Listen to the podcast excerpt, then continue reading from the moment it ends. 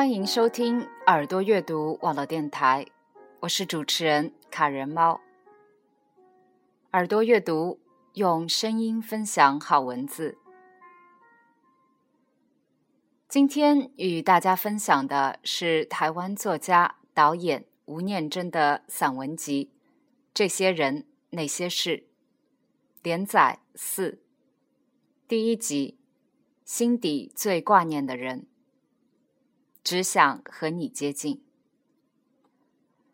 直到我十六岁离家之前，我们一家七口全睡在同一张床上，睡在那种用木板架高、铺着草席、冬天加上一层垫被的通铺。这样的一家人应该很亲近吧？没错，不过不包括父亲在内。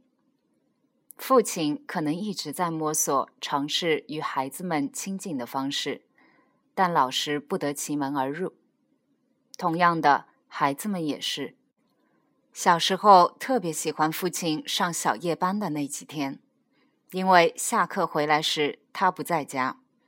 因为他不在，所以整个家就少了莫名的肃杀和压力。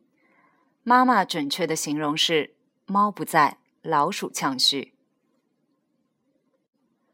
午夜，父亲回来，他必须把睡得横七竖八的孩子一个一个搬动、摆正之后，才有自己可以躺下来的空间。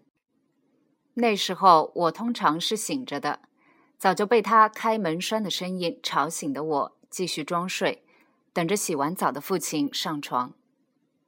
他会稍微站定，观察一阵，有时候甚至会喃喃自语地说：“实在呀。”睡成这样，然后床板轻轻抖动，接着闻到他身上柠檬香皂的气味，慢慢靠近，感觉他的大手穿过我的肩胛和大腿，最后整个人被他抱了起来，放到应有的位子上，然后拉过被子帮我盖好。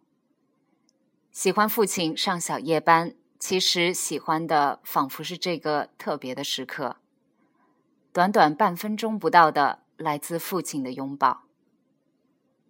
长大后的某一天，我跟弟妹坦诚这种装睡的经验，没想到他们都说我也是，我也是。或许亲近的机会不多，所以某些记忆特别深刻。有一年，父亲的腿被矿坑的落盘压伤。伤势严重到必须从矿工医院转到台北一家私人的外科医院治疗。由于住院的时间很长，妈妈得打工养家，所以她在医院的情形几乎没人知道。某个星期六中午放学之后，不知道是什么样的冲动，我竟然跳上开往台北的火车。下车后，不断的问路，走到那家外科医院。然后在挤满六张病床和陪伴家属的病房里，看到一个毫无威严、落魄不堪的父亲。他是睡着的，四点多的阳光斜斜地落在他消瘦不少的脸上。他的头发没有梳理，既长且乱，胡子也好像几天没刮的样子。打着石膏的右腿露在棉被外，脚趾甲又长又脏。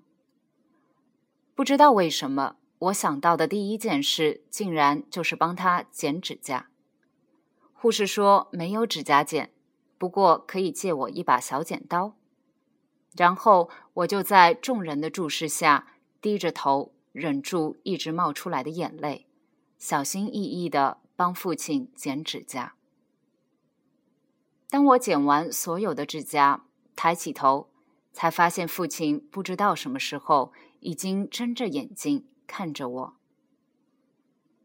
妈妈叫你来的，不是？你自己跑来，没跟妈妈说？没有。Bagyaru。直到天慢慢转暗，外头霓虹灯逐渐亮起来之后，父亲才再开口说：“暗了，我带你去看电影。”晚上就睡这边吧。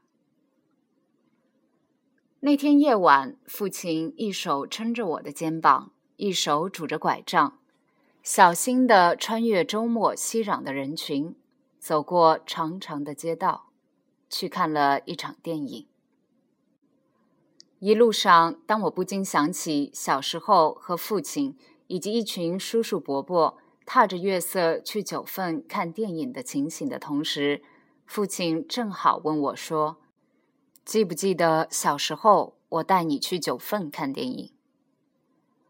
那是我人生第一次一个人到台北，第一次单独和父亲睡在一起，第一次帮父亲剪指甲，却也是最后一次和父亲一起看电影。那是一家比九分升平戏院大很多的电影院，叫远东戏院。那天上演的是一部日本纪录片，导演是市川坤。